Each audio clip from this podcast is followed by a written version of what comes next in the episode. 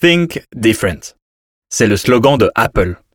Pourtant, en matière de téléphone portable, c'est toujours les mêmes vieilles recettes qui prévalent. Exploitation d'une main-d'œuvre bon marché de l'autre côté du monde, épuisement des ressources et surconsommation des produits. On en parle dans mon œil.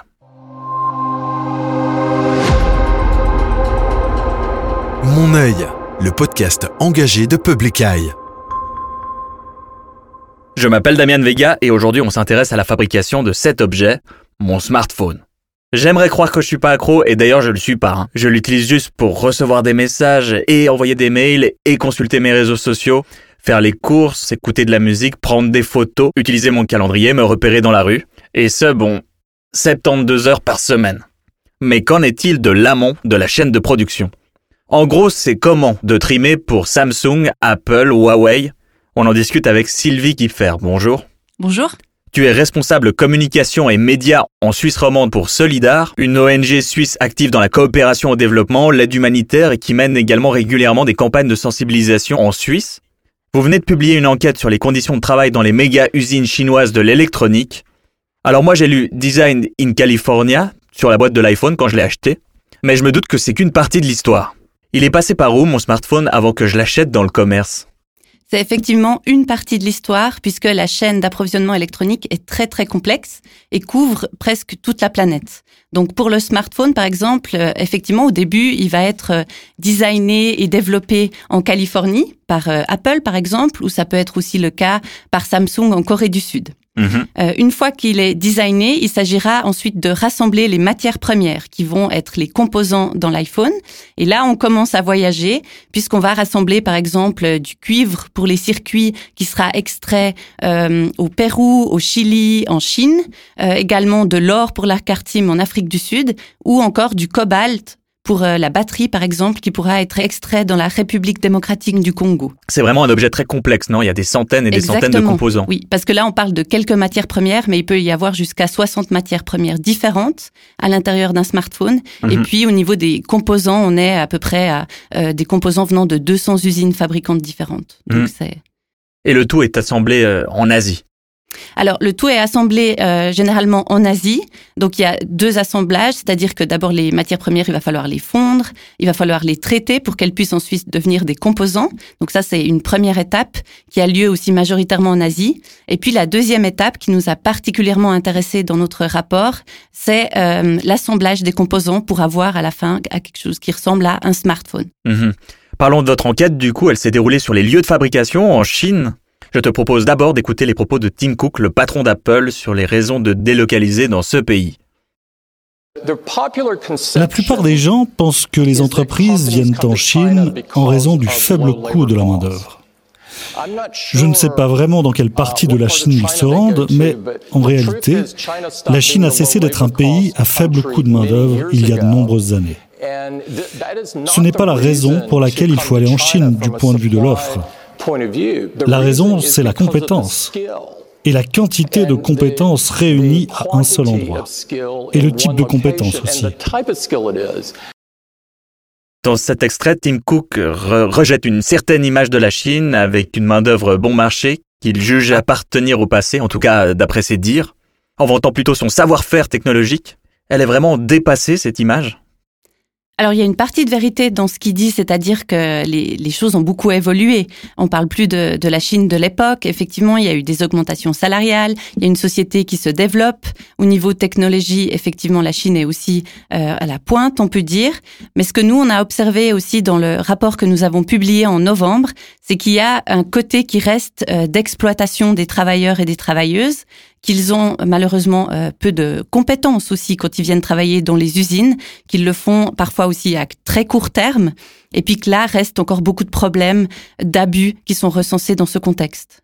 Dans un autre extrait, Tim Cook raconte la success story d'une ouvrière d'une devenue patronne depuis d'une grande entreprise. On l'écoute. Uh, uh, Grace Wu, who is, uh, owns the company, Grace Wang, propriétaire de l'entreprise, a commencé sa carrière en travaillant pour Honhai sur la chaîne de production. C'est donc une incroyable- Elle travaillait à l'usine Elle, elle était ouvrière d'usine. C'est un exemple incroyable du rêve chinois qui se réalise. Aujourd'hui, elle est propriétaire d'une entreprise de plusieurs milliards de dollars qui fournit un travail d'une qualité incroyable. Et je ne fais pas de publicité pour eux. C'est assez fascinant de voir Tim Cook parler de cette histoire. C'est comme si le rêve américain s'était exporté en Chine pour devenir le rêve chinois. C'est vraiment représentatif cette histoire dans notre étude, on parlerait plutôt de cauchemar, je dirais. C'est des conditions de travail qui sont déplorables euh, et on a très peu vu de, de rêves. Euh, j'espère qu'effectivement, il y a certaines personnes qui arrivent à s'en sortir. Mais généralement, et ça aussi, c'est une nouvelle réalité qu'on a vue, euh, les travailleurs et les travailleuses sont engagés à court terme, donc vont pas forcément acquérir de nouvelles compétences et puis monter les échelons des, des usines de fabrique d'électronique. Du coup, parlons de votre enquête. C'est quoi les principaux, les principaux résultats de votre enquête? Alors, notre enquête se base sur une recherche d'une ONG euh, qui s'appelle China Labor Watch et au niveau des, des principaux, des principaux problèmes, ce qu'on observe déjà, c'est que ce sont des abus connus mhm. qui continuent de, de, perdurer au fil des années. Et puis ça va euh, du euh, harcèlement moral, c'est-à-dire des punitions, des injures, de la retenue sur salaire également. Euh, du harcèlement sexuel envers les femmes, qui est encore euh, très institutionnalisé. On a eu l'exemple, par exemple, euh, d'une d'une usine qui essayait de recruter des nouveaux travailleurs en disant qu'il y avait beaucoup de femmes dans leur entreprise et que peut-être ils trouveraient aussi une femme à eux s'ils venaient travailler là.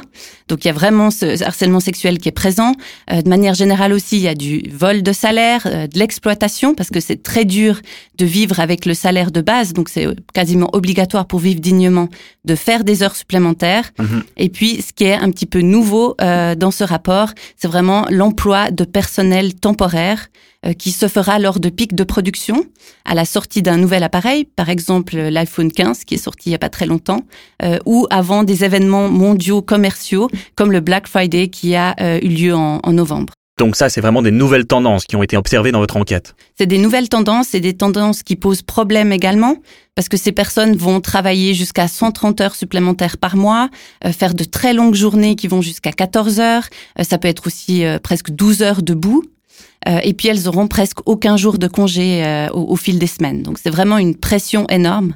Tout ça dans un climat qui est assez nocif, un climat de peur et de pression. Ça fait de nombreuses années que ces conditions de travail qui relèvent de l'exploitation sont décriées par les ONG. Je te propose d'écouter un témoignage des ouvriers et ouvrières, extrait du documentaire Les sacrifiés du smartphone de la RTS.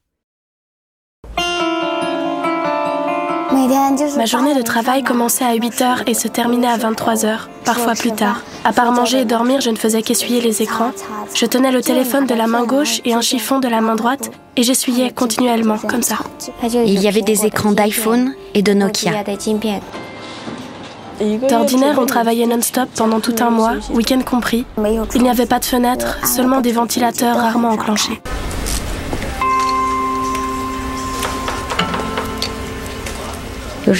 Parfois, je n'avais même pas le temps de me reposer. Je travaillais trois ou quatre jours de suite sans dormir.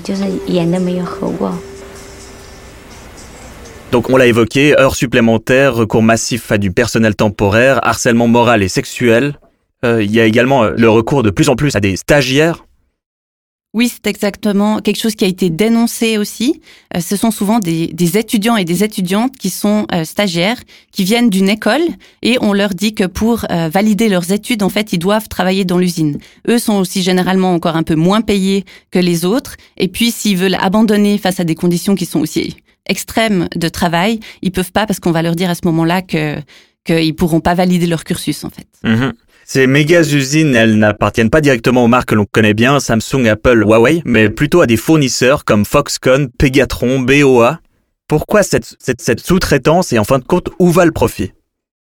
Alors le profit va généralement euh, auprès des marques. Ça, on voit aussi hein, que généralement sur le produit, sur le prix, on peut dire que le profit va à 58,5% auprès des marques. Et puis c'est aussi beaucoup plus facile euh, de laisser des fournisseurs donc faire toute la partie qui est vraiment de la production, l'assemblage, plutôt que ce soit les marques elles-mêmes qui s'en occupent. Mhm. Euh, mais ces marques sont derrière quand même puisque des, des usines comme Foxconn ou Pegatron vont produire pour des marques qui sont internationalement connues comme Apple ou Samsung. Mhm. Mhm.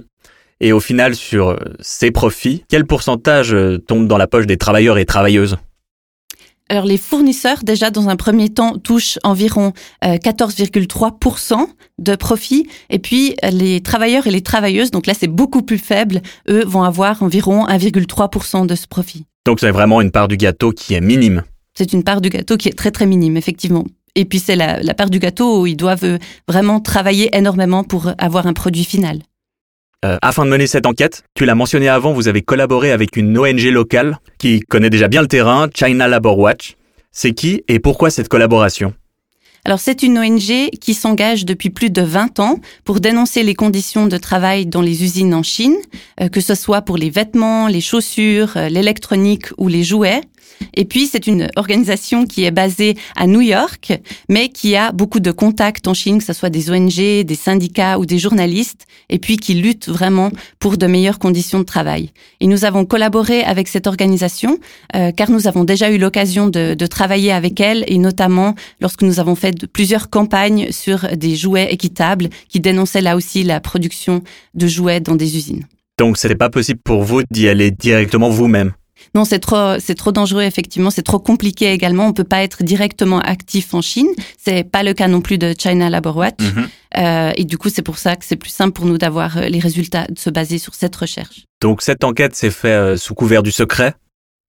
Cette enquête s'est faite sous couvert du secret, notamment pour une partie, c'est-à-dire que dans les usines assez connues, donc de Pegatron et Foxconn, ce sont des travailleuses et des travailleurs qui ont été engagés sous couverture, comme on peut dire, et qui ont documenté leur quotidien à ce moment-là. Mhm.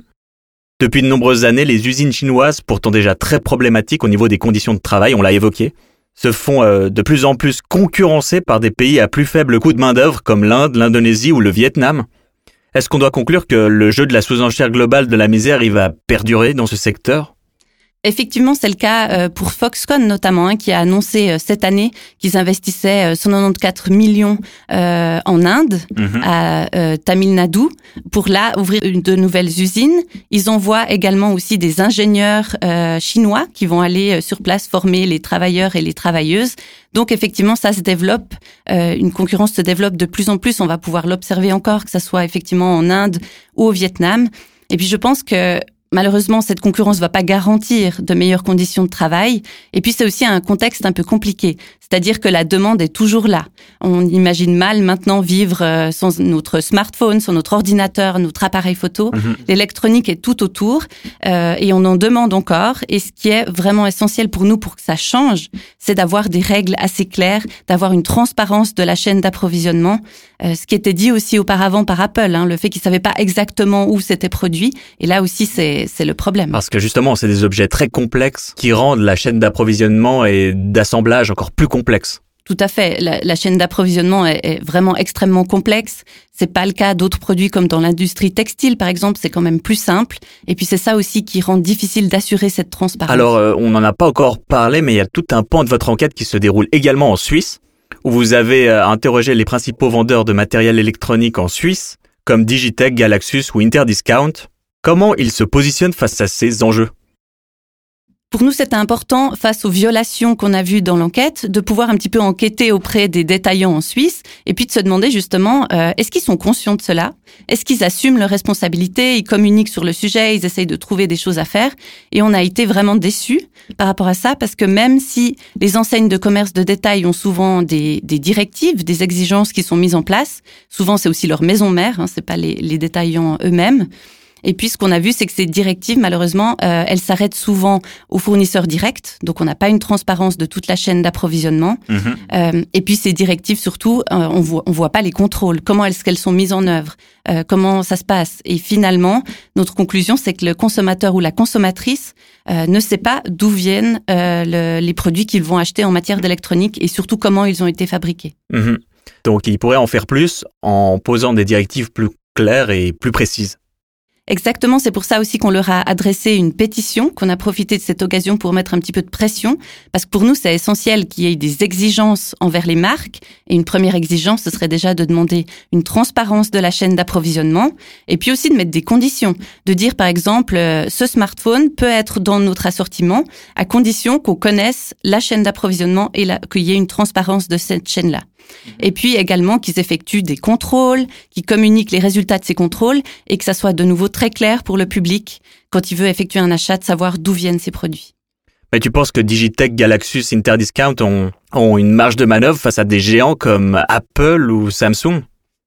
Alors c'est clair, de, dans cette question, c'est euh, c'est les marques qui ont effectivement le, le, plus grand impact et puis qui doivent réagir également.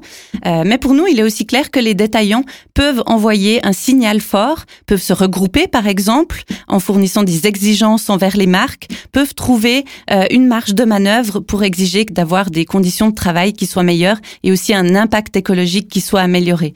Donc c'est un peu une question générale au niveau de la Suisse. Hein. Dans tous les domaines, on est peut-être un petit peu plus petit, mais ça nous a jamais empêché de pouvoir euh, se profiler en matière de droits humains, de pouvoir faire passer des messages et un signal fort aussi. Et c'est ce qu'on attend des détaillants en Suisse, euh, d'exiger plus que ce qui est fait maintenant. D'autant plus qu'il y a d'autres détaillants en Suisse qui ont des directives en la matière.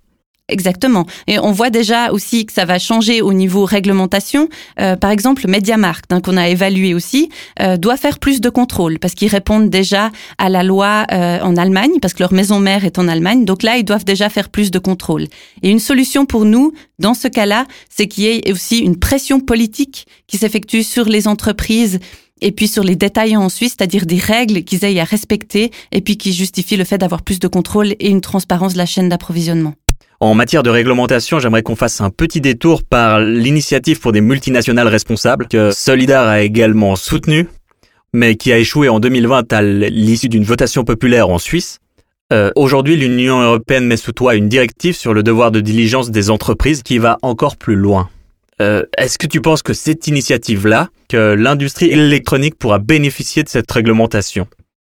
Alors l'industrie électronique devra effectivement bénéficier de cette recommandation, c'est-à-dire qu'elle sera euh, valable pour pour les, les, enseignes de commerce de détail qui seront euh, sur le sol européen et qui devront du coup répondre avec plus de transparence de la chaîne d'approvisionnement, euh, connaître leurs fournisseurs. Donc ça, c'est des choses qui se mettent en place. La difficulté qu'on voit nous aussi par contre, c'est de se dire que cette chaîne est tellement complexe, on l'a vu auparavant, hein, vraiment mhm. avec beaucoup de fournisseurs et qui rentrent en compte. C'est tellement complexe, ça va être difficile au niveau de la mise en œuvre. Et puis là, on est un petit peu dans l'observation de voir qu'est-ce qui va être mis en place, comment est-ce que les contrôles vont pouvoir s'effectuer et puis quelle différence ça va faire.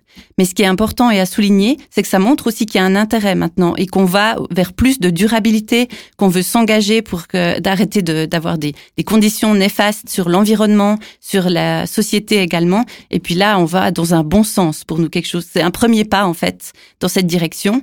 Mhm. Et ce qui est important aussi pour Solidar Suisse maintenant, euh, en faisant aussi partie de la coalition pour des multinationales responsables, c'est que cela se mette aussi en place en Suisse, qu'il y ait plus de régulation en Suisse. Euh, parlons-en justement de cette évolution et de cette prise de conscience générale de la population. Euh, Aujourd'hui, je l'ai dit dans l'intro, on n'imagine pas vivre sans smartphone ou ordinateur. C'est quoi vos recommandations pour une industrie électronique qui soit réellement respectueuse des humains et durable Donc effectivement, bah, il y a un côté de, de réglementation pour nous.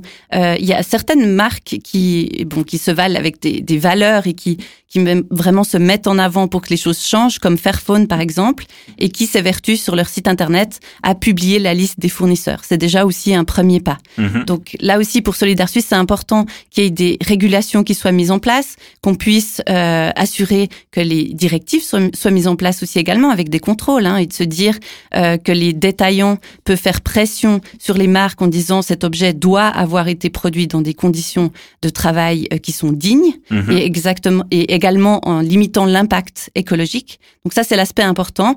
Et puis au niveau des consommateurs et des consommatrices, euh, c'est aussi la sensibilisation que nous menons pour dire qu'ils doivent être conscients de ce qui se passe, sortir un petit peu euh, d'un espèce de, de, cycle de surconsommation, mhm. et puis peut-être réfléchir à deux fois avant d'acheter de nouveaux appareils. Donc il faut changer notre rapport à la consommation d'appareils électroniques. Exactement. Il faut changer dans un premier temps au niveau des, des consommateurs et des consommatrices, au niveau de la, de la surconsommation.